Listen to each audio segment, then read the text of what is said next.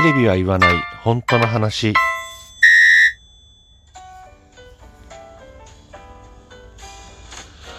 この番組は私智之が政治経済社会問題などなど自分の思ったことをぐだぐだとおしゃべりする番組です。何かしら皆さんの気づきだったりとか考えるきっかけになれば幸いです。ということで、えー前回はね、えー日本の命運をかけたあ選挙。ということで、えー収録を上げましたけれども、まあ、今日はその続きというか、えー今ね自民党総裁選というのが行われようとしています。これって何かっていうと自民党の内部ね、えー自民党のトップを決めようという一つの政党の中での選挙の話です。僕ら国民には基本的に関係がありません。ねえーで前回お話しした衆議院総選挙というのは、えー僕ら国民があ投票する選挙ですからその選挙といっても、えーその種類が違うわけですね。要するに自民党総裁選というのは自民党に属している議員さん国会議員さんが自分のトップを選ぶという選挙。まあ簡単に僕らの生活に例えて言えば自分らの会社の社長をね選ぶ選挙ですよみたいなそんな感覚かな。ねその自民党総裁選というのが今めちゃくちゃ注目されていてあのーメディアなんかでもねよく取り上げられています。であまあ菅さんがね、えーそのうん自民党総裁選に出馬しないよみたいな話もあってね、えー事実上の退陣だっ、ね菅総理退陣ということもあって、えメディアではものすごい注目をされてるんですけれどもその裏で、ね、僕らが投票するべき衆議院選挙の話はね全部書き消されちゃってるわけですよね。それね本当に問題だなと思うしそれが自民党の戦略でもあるということを今日は皆さんに知っていただきたくて収録をとっています。というのは人間ってねテレビ新聞雑誌で、えー目にするもの機会が多い方がなんていうのその自分の意識の中に植え付けられやすいというかね親近感を持ちやすいというか。で恋愛でもよく言うじゃないですか。ねえーその遠距離恋愛よりも、ね、毎日会っている異性、ね、特に意識してなくても毎日会っている異性の方が近づきやすい、ね、親密になりやすい。それはやっぱ心理的な効果なんですよね。だからえー僕らが目にすれば目にするほど CM なんていうのは本当その効果の最たるもので CM たくさん打てばやっぱりその商品の売り上げっていうのは自然と上がっていくわけですよね。だそのための CM なんですよ。内容がどうこうじゃない。みんなの目に触れる、えー知ってもらうということが一番大切なんだそういう効果があるんだということですねだから今自民党がそうやって総裁選やりますね、えー衆議院選の前にわざわざやりますよと。ね、コロナ対策とか、その他日本のね、えー今ある問題を横に置いといて、もう自分らのトップを選ぶ選挙をやりますよ。もうこれも大問題だと思いますけれども、それによってメディアはね、えーそこ、その、そっちの情報ばっかりをね、えー報道するようになります。すると僕ら一般市民は自民党のことを毎日毎日ね目にするようになりますそのまんま選挙衆議院選挙に突入するとどうどうなるかね今までのちょっと、えー解説というかねえ今までの話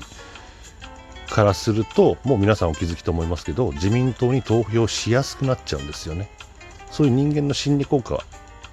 があります。しかもね今回自民党総裁選で、え菅さんが退陣されるということは変な話その菅さんがそのまんまね、えー総理に再選して、まあ、うん、総裁か。総裁に再選してで菅総理のまんま衆議院選に突入すればねあのー自民党の票っていうのはがっくり落ち込むというふうに、えー、僕は思っていたんです。その菅総理に対する批判っていうのもね結構高まっていたので自民党の支持率っていうのもどんどん下がってましたしね。自民党というかまあその内閣か。ね、えー、支持率もどんどん下がってましたのでね、え、菅総理のまんま衆院選に突入すれば自民党が大負けする、ボロ負けするっていうような、え、予想がされていました。それを打破して、ね、え、自民党が権力の座から、え転げ落ちない、ね、自分らが負けないために、何でもやるっていうこの姿勢ね、権力に対する執着心というか、何が何でも勝つという、その自民党の姿勢というのは、あのー、敵ながらあっぱれと。僕は自民党は支持してませんのでね。敵ながらあっぱれと言わざるを得ない。だから野党側というか政権交代目指しますみたいな言ってる人たちっていうのはそこまでのやっぱり執念とかね覚悟とかそういうのを持たなきゃいけないよねってまあ思いつつです。なんですがこの今回の自民党総裁選に関してやっぱり僕が一番心配しているのはその新総裁イコール、まあ、そのまま新総理に、ね、なる可能性が高いですけれども、ね、新しい総理になっちゃうよっていうことが僕の一番の不安なんですよね。例えば今多分メディアで取り上げられてるのはうんと高市さんね高市早苗さんそれから河野太郎さんから岸田文雄さんかな？岸田さんとあと下村さんと石破さんあたりが取り上げられてるかな。でその中でも多分有力視されるのはえー、そうだな。あ高市さん河野さん岸田さんの3人かな。あたりが多分その自民党総裁選の中で注目される3人かなと思うんですね。で、えー河野太郎さん、河野太郎さんにちょっと笑い出ちゃいますけど、河野太郎さんがもし仮にだよ、新総裁になって、えー、新総理になったら、うん、これね、ちょっと言葉が出ないです。本当にね 一番ダメなパターンだと僕は思ってます。僕の中でワースト1位は河野太郎さんね。えー、その次にダメなのがダメなのが高市早苗さん。で、一番まともというか、まあ一番マシなのは岸田さんかなと。まあ下村君は全く論外で、えー、石破さんもまあこの中で言えば、まあ岸田君と同じぐらいかなというふうには僕は思ってますけど、うん、まあでも石破さんもな、そうだね。いう感じですけど、まあ現実に、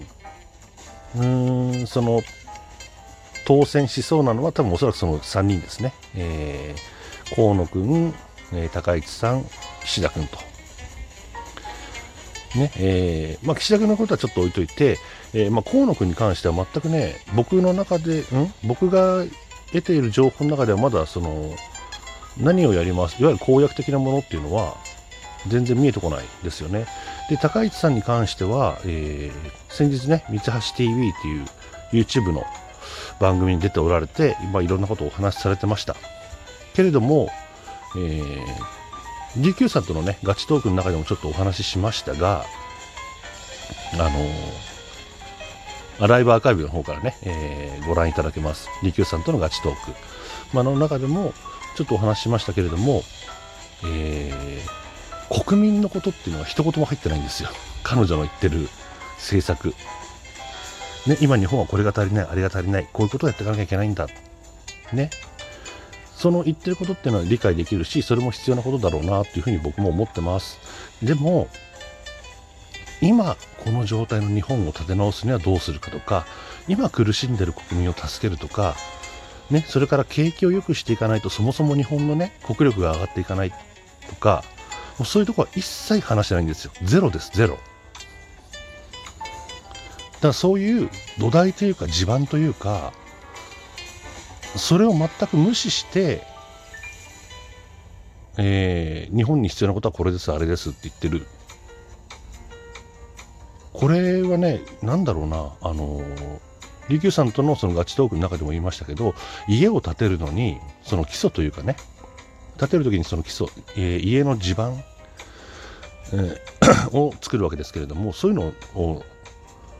なしにしてね、荒れ地にいきなり家を建てようとしてるもようなもんで、な立つわけないですよ。多分ね、河野君もこれといったその政策っていうのを打ち出してないですけど、あのー同じような考え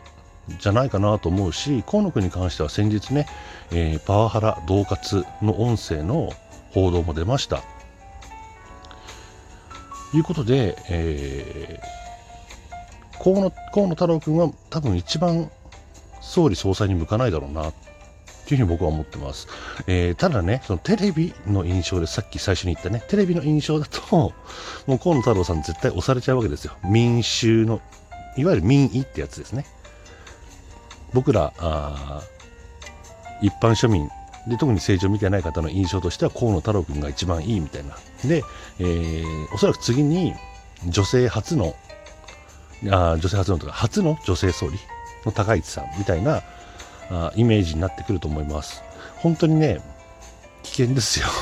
本当に危険です。本当に危険です。ちょっとね、えー気になる方というか、これ、えーなんだろうな、その、うーんその総理総裁を選ぶっていうのも今後のね、えー日本の命運をかけることになると思うので、えー気になる方はねぜひちょっとあの情報を得てみてほしいというふうに思います。非常に危険ですこれはね、えーいうことで、えー本日も最後までお付き合いありがとうございました。